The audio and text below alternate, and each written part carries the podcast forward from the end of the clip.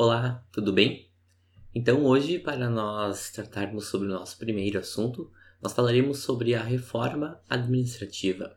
Essa reforma administrativa ela foi proposta é, no, no, dia 9 de setembro de 2020 e ela recebeu o registro, é, o, o chamamento, por assim dizer, de PEC 32-2020. Ela foi proposta pelo Poder Executivo, ou seja, pelo governo federal brasileiro, é, através do Ministério da Economia.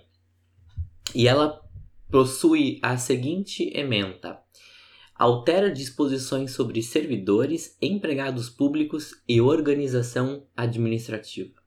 Mas antes de nós começarmos a avaliar ou a entender o que, que é a reforma administrativa e como ela pode, pode nos afetar, é, é importante a gente entender o, o, o que, que vem anteriormente à reforma, o, o porquê que da reforma. Bem, é, como a gente sabe, dentro da economia existem dois, duas grandes áreas, que é a micro e a macroeconomia. A macroeconomia, como a gente já conhece, ela trata tudo, todos os grandes agregados, tudo aquilo que é público, tudo que é estatal. E dentro dessa macroeconomia ou dentro da administração pública, como o próprio nome já diz, existe a necessidade de haver servidores públicos, de haver uma administração que faça todo esse gerenciamento de servidores públicos, porque afinal de contas, se há algum serviço estatal, se há algum serviço público, é necessário ter servidores. E para isso a gente precisa de uma equipe de gestores que fazem essa administração. Um, então a gente sabe que o Brasil nos últimos anos vem apresentando déficits orçamentários, ou seja, gasta mais do que arrecada. E existem algumas razões para isso. E não é porque o nosso sistema tributário é ineficiente ou é ineficaz do ponto de vista arrecadatório. Não. O nosso sistema tributário ele, é, ele já é demasiadamente competente, ou seja, ele já é muito é, eficaz naquilo que ele faz. Inclusive, uh, existe uma reforma tributária em discussão que nós falaremos em um próximo vídeo. É, e por isso a gente precisa reduzir ou então tornar as nossas despesas administrativas, nossas despesas orçamentárias mais eficientes. Então a gente vai começar a analisar os principais pontos, as principais mudanças que a reforma eh, administrativa PEC 32/2020 prevê, tá? Ela prevê a manutenção dos concursos públicos, mas a gente vai ver um pouco mais adiante que uh, os concursos públicos vão ter alguma alteração na forma como eles vão ser, como eles serão contratados, né? Uh, lá o inciso 23, por exemplo, 26, desculpe, diz que é vedada a realização de qualquer outra atividade remunerada, inclusive acumulação de cargos públicos para servidores ocupantes de cargos típicos de Estado, mesmo durante período de experiência. É, e aí ela, ela veda, né, a reforma administrativa ela veda a concessão de, de alguma, alguns pontos, de algumas atividades, dentre as quais a gente pode destacar. O item A, que seria, ela veda férias em período superior a 30 dias, tá? Pelo período aquisitivo de um ano. Porque a gente sabe que na iniciativa privada é, os funcionários têm direito a 30 dias de férias depois de um ano. Uh, quando se fala em setor público, ou seja, os funcionários públicos, não todos, mas uma parcela deles, possui direito a mais de 30 dias de férias ao longo de um ano, o que é muito diferente do setor privado, que já é uma realidade muito fora, uma realidade muito distante do mercado. O item B, uh, ela veda adicionais referentes a tempo de serviço, independente da denominação adotada. O item C, ela veda o aumento de remuneração ou de parcelas indenizatórias com efeitos retroativos. O item D, ela veda a licença prêmio, licença assiduidade ou outra licença decorrente de tempo de serviço, a não ser dentro dos limites da lei e para fins de capacitação técnica, ou seja, aquele servidor que uh, está se retirando, pega uma licença para um aprimoramento técnico, para um mestrado, doutorado, qualquer que seja, aí sim a, a lei prevê a continuidade de licença. Mas isso é até bastante aceitável, né? O item E ela veda a redução da jornada de trabalho sem a proporcional redução salarial. O que existia hoje é que supostamente os servidores, quando obtinham uma jornada de trabalho reduzida, essa redução ela não atingia o seu salário, o que é uma realidade bastante fora, é, totalmente diferente do, do setor privado. E o item F, por fim, uh, ela veda a aposentadoria compulsória como modalidade de, de punição. Isso porque o que, que é a aposentadoria compulsória? Bem, a aposentadoria compulsória, muito basicamente, é um servidor público que, que, que faz algo de errado, que, enfim, uh, faz algo uh, em não conformidade com a lei, ao invés dele ser demitido, ele tem a sua aposentadoria compulsória decretada, que nada mais é do que uma aposentadoria obrigatória. Inclusive, faz pouco tempo que teve uma polêmica aí com um deputado, se eu não me engano, do Rio de Janeiro, que teve a sua aposentadoria compulsória decretada depois de ele ter feito, um, enfim, toda uma polêmica envolvendo essa questão. Já o item H ela veda a progressão ou promoção baseada exclusivamente em tempo de serviço. Porque o que existe hoje é que o servidor público, independentemente de sua capacidade ou eficiência, ele tem a promoção baseada somente por tempo de serviço. Bom, e quais serão então as principais mudanças após a aprovação dessa PEC 32/2020, que é a reforma administrativa? Um dos pontos mais polêmicos envolvendo a atual proposta é a questão da estabilidade do serviço público. Isso porque, como é de conhecimento geral, atualmente, após a realização de um concurso público, o servidor público tem a característica de ter um trabalho muito estável. Ou seja, independente do que ele, do que ele faça, é, é muito pouco provável que ele será demitido. É preciso ter uma justificativa muito, muito, muito forte envolvendo alguma polêmica, algum, alguma algum problema envolvendo esse servidor. É, já após já essa nova proposta, ela diz que a estabilidade será restrita a servidores ocupantes de cargos típicos é, de Estado somente depois do término de vínculo de experiência e de permanecerem por um ano em efetivo exercício com desempenho satisfatório. Ou seja, aqui nós já temos uma das principais mudanças, que é a questão de Após aprovada a reforma administrativa, diferentemente do que acontece hoje, um servidor público, quando contratado, ele primeiro será contratado por um regime de experiência muito semelhante ao que acontece na iniciativa privada.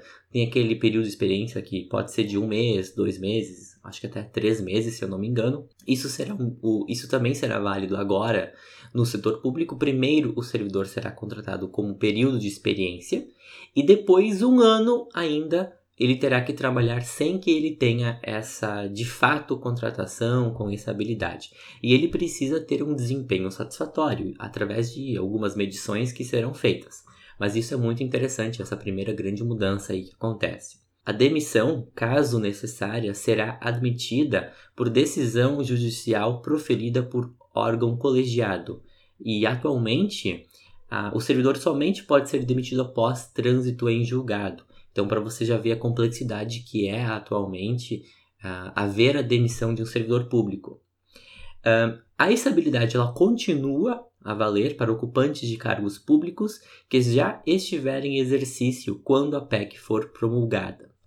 Uh, no entanto, eles passarão a ser submetidos à avaliação de desempenho e será criada uma lei ordinária né, para avaliar para tratar desta avaliação de desempenho para fins de demissão. Ou seja, hoje não há nenhum tipo de avaliação de servidor público. O servidor público ele é contratado através de um concurso público e ele fica lá até ele se aposentar.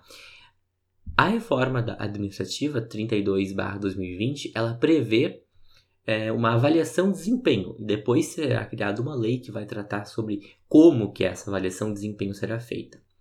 Contrato temporário.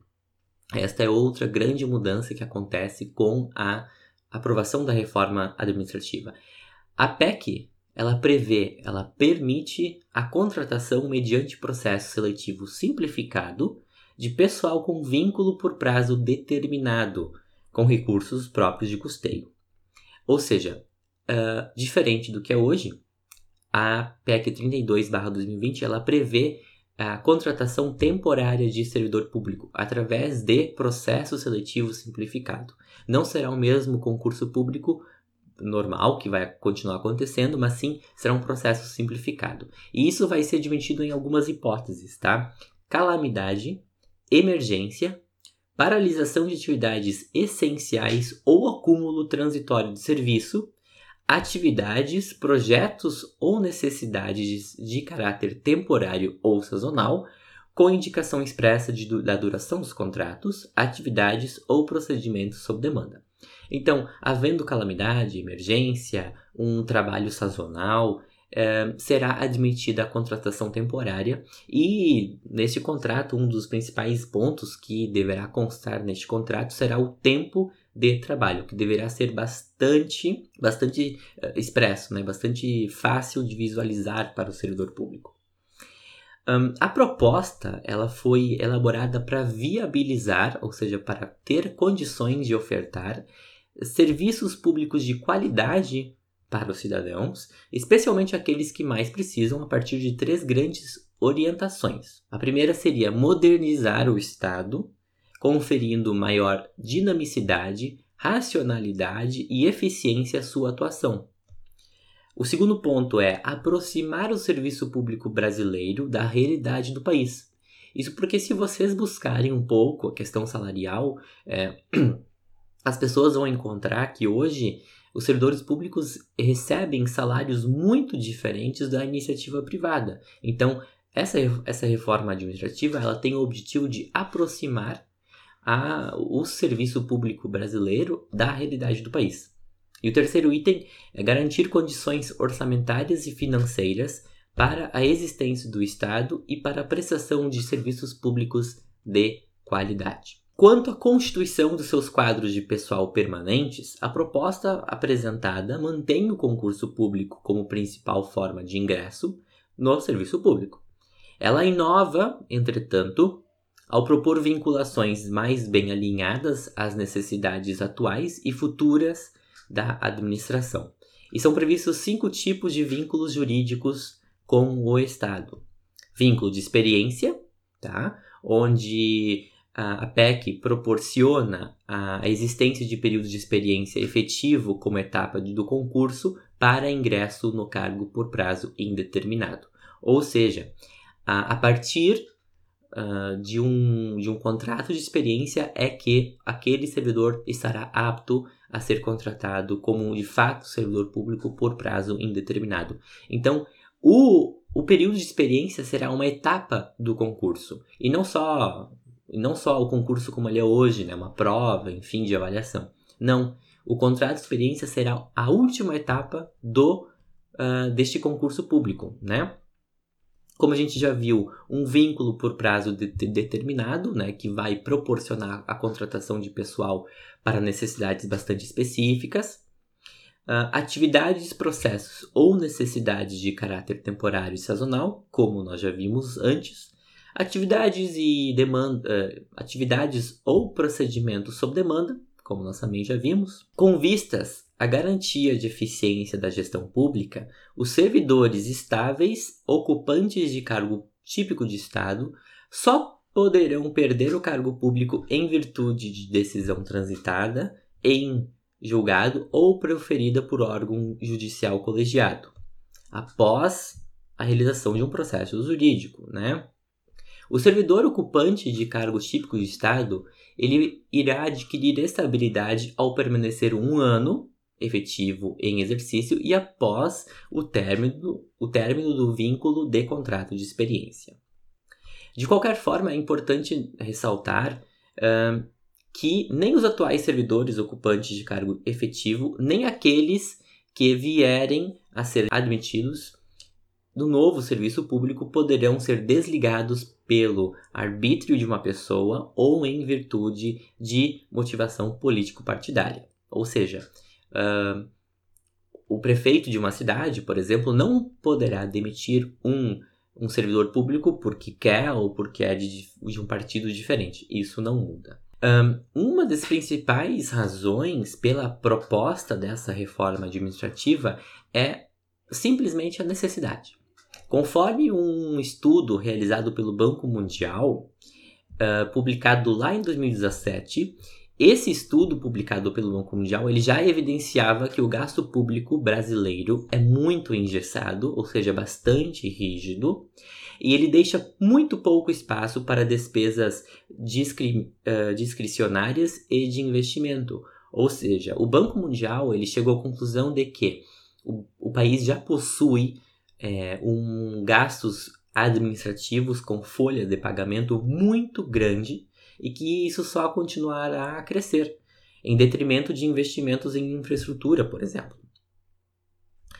Uh, um relatório apontado também por esse mesmo Banco Mundial, ele diz que gastos com, com salários, ou seja, gastos salariais com a administração, é a segunda maior despesa da União, ficando atrás somente da Previdência. Então, hoje, Previdência é o maior gasto da União, em seguida é, dos, das despesas com a administração pública. Tá? Esse mesmo relatório do Banco Mundial apontou que cerca de 26% dos servidores públicos brasileiros terão se aposentado até 2022. E se nós considerarmos o período até 2030, essa projeção já atinge 40% dos servidores. Né? Então, assim, até 2030, 40% dos atuais servidores já vão ter se aposentado. E se nós não uh, chegarmos a um, a um ponto de mudança um, na forma como esses uh, servidores são geridos e são administrados, muito em breve o país vai ficar sem dinheiro para pagar eles e para qualquer outra despesa, para qualquer outro investimento público que é necessário. Bem, e quais são os impactos financeiros com a reforma administrativa? A reforma administrativa ela é muito importante para o país nós precisamos aprová-la, porque, como eu falei no início deste vídeo, o Brasil já por muitos anos apresenta déficits uh, financeiros, ou seja, gasta mais do que arrecada, muito em função dessa ineficiência uh, de administração, gastos mal feitos, enfim, administrações que, que, que, que pensam somente na reeleição, para resumir, né? E, e, por isso que é muito importante nós aprovarmos a reforma administrativa. O Brasil já possui uma relação dívida-PIB muito alta, nós já temos cerca de 90% do PIB comprometidos com a dívida, ou seja, a dívida já representa 90% do PIB, e quanto mais dívidas, uh, nós vamos ter que pagar essas dívidas. Essas dívidas são contratadas porque a gente não tem dinheiro para pagar as contas, o que, que a gente faz? A gente vai lá, contrata um empréstimo para fazer tal obra. É, ou quando um país gasta mais do que arrecada, como é que ele paga suas contas? Ele contrata financiamentos. E esses financiamentos precisam ser pagos. Então, o Brasil, por mais que seja um país ainda em desenvolvimento e um país que pobre se comparado aos países europeus ou aos Estados Unidos, possui uma relação é, dívida-PIB muito alta, né?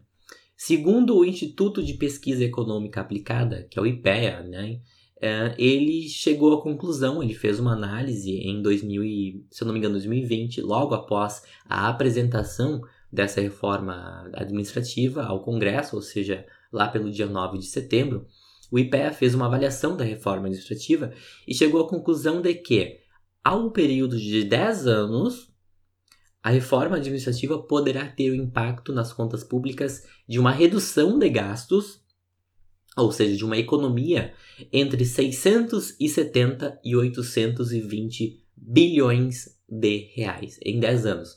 Ou seja, por ano, entre, entre 67 e 82 bilhões de reais, mais ou menos por ano, que a reforma administrativa poderá economizar aos cofres públicos, ou seja, aos pagadores de impostos, que somos todos nós, uh, quando nós avaliarmos então essa economia que será que será proporcionada a partir da União, estados e municípios. Esse impacto ele é fruto, ou seja, ele é resultado do congelamento de salários por dois anos, que já foi aprovado no Congresso, e de eventuais mudanças na carreira daqui para frente, que a gente acabou de ver principais, os principais pontos de mudanças da reforma. E cujas propostas, claro, ainda estão em discussão dentro do governo, porque a reforma administrativa ainda não foi aprovada.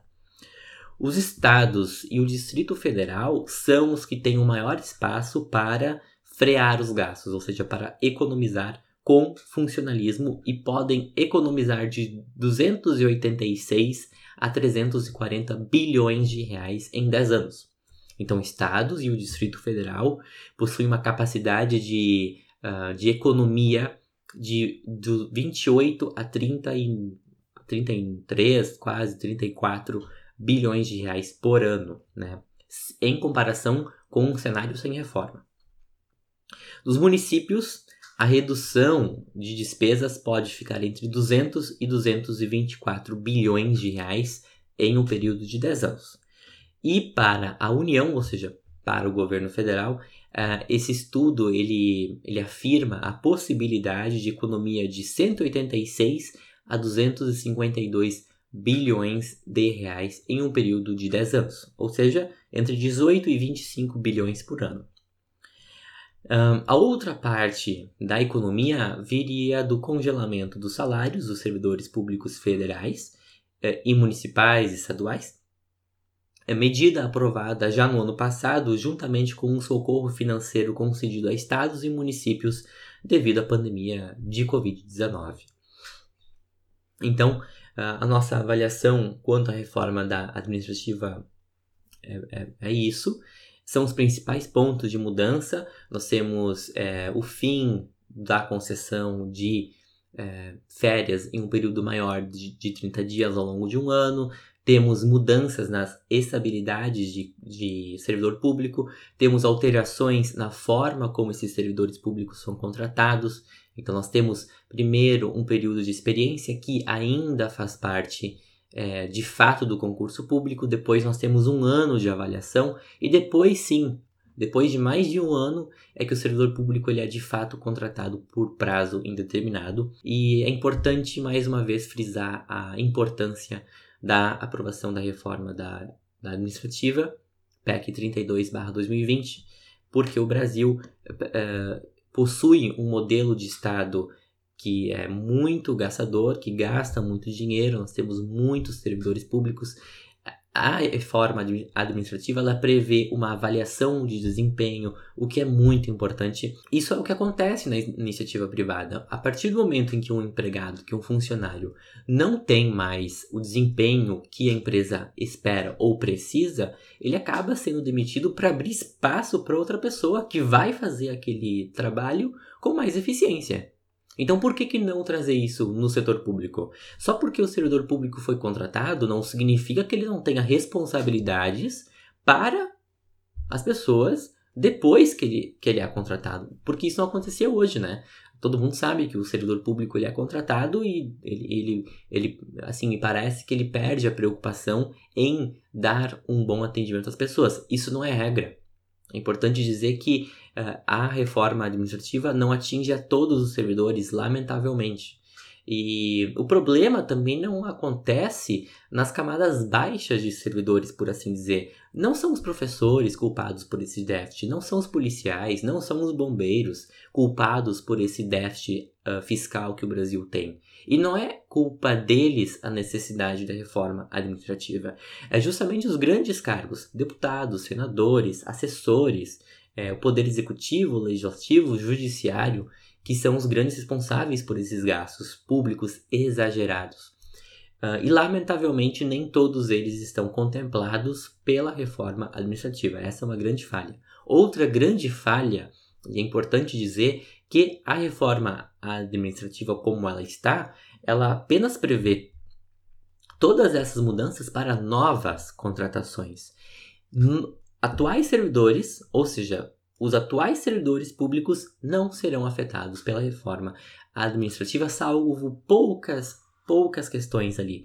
Se eu não me engano, a questão de avaliação de desempenho será para todos. Tem alguns pontos que são incomuns para os atuais servidores, mas a grande maioria não muda. Tá? Para os servidores públicos atuais, nada muda com a reforma administrativa, somente para novos servidores, o que, na minha opinião, é uma grande falha. Eu acredito que essas mudanças, ou parte delas pelo menos, deveria ser válido para atuais servidores públicos. E é importante dizer mais uma vez que os grandes responsáveis por estes gastos exagerados é a elite dos servidores públicos e não, como já comentei, professores, bombeiros, policiais. Esses, na verdade, esses servidores precisavam ser melhores remunerados e melhor valorizados, o que não acontece. Bom, essa então foi a minha análise da reforma administrativa. Nós certamente falaremos um pouco mais na medida em que ela evolui e ao longo da semana, ao longo dos próximos, das próximas semanas, nós vamos comentar sobre o andamento da reforma administrativa. Ela foi protocolada em setembro do ano passado, deveria já ter sido protocolada antes, mas eu acredito que a pandemia de Covid-19 atrasou o andamento da proposta e, segundo o novo presidente da Câmara de Deputados, Arthur Lira, é previsto que essa reforma seja votada em breve, né? Mas esse em breve não é bem esclarecido quando. Seria muito importante para o país chegar ao final do ano com a reforma administrativa aprovada e a tributária. A tributária é muito importante também, é tão importante quanto ou ainda mais do que a reforma administrativa e nós falaremos sobre ela num próximo vídeo. E, e essa foi a fala do presidente da Câmara de Deputados, Arthur Lira. Ele disse que ele, o presidente do Senado, Rodrigo Pacheco, e o ministro da Economia, Paulo Guedes, deram uma entrevista essa semana, eu acho que ontem, enfim, é, dizendo que há grandes chances de, até o final do ano, essas duas reformas terem sido votadas e possivelmente aprovadas. O que seria muito importante, porque, como todos sabem, ano que vem, 2022, nós temos eleições e em anos eleitoreiros ou anos eleitorais. É, qualquer grande mudança, qualquer grande aprovação de lei é bastante complicada. Bem, meu nome é Alexandre, eu sou da, do Economia Negócios. Peço que vocês acessem o nosso site www.economianegócio.com.br, acesse as nossas redes sociais e os nossos podcasts que estão disponíveis no Spotify, Google Podcast, Breaker, outros um, e também as nossas redes sociais, Facebook, Instagram e LinkedIn. Até o próximo vídeo. Tchau, tchau.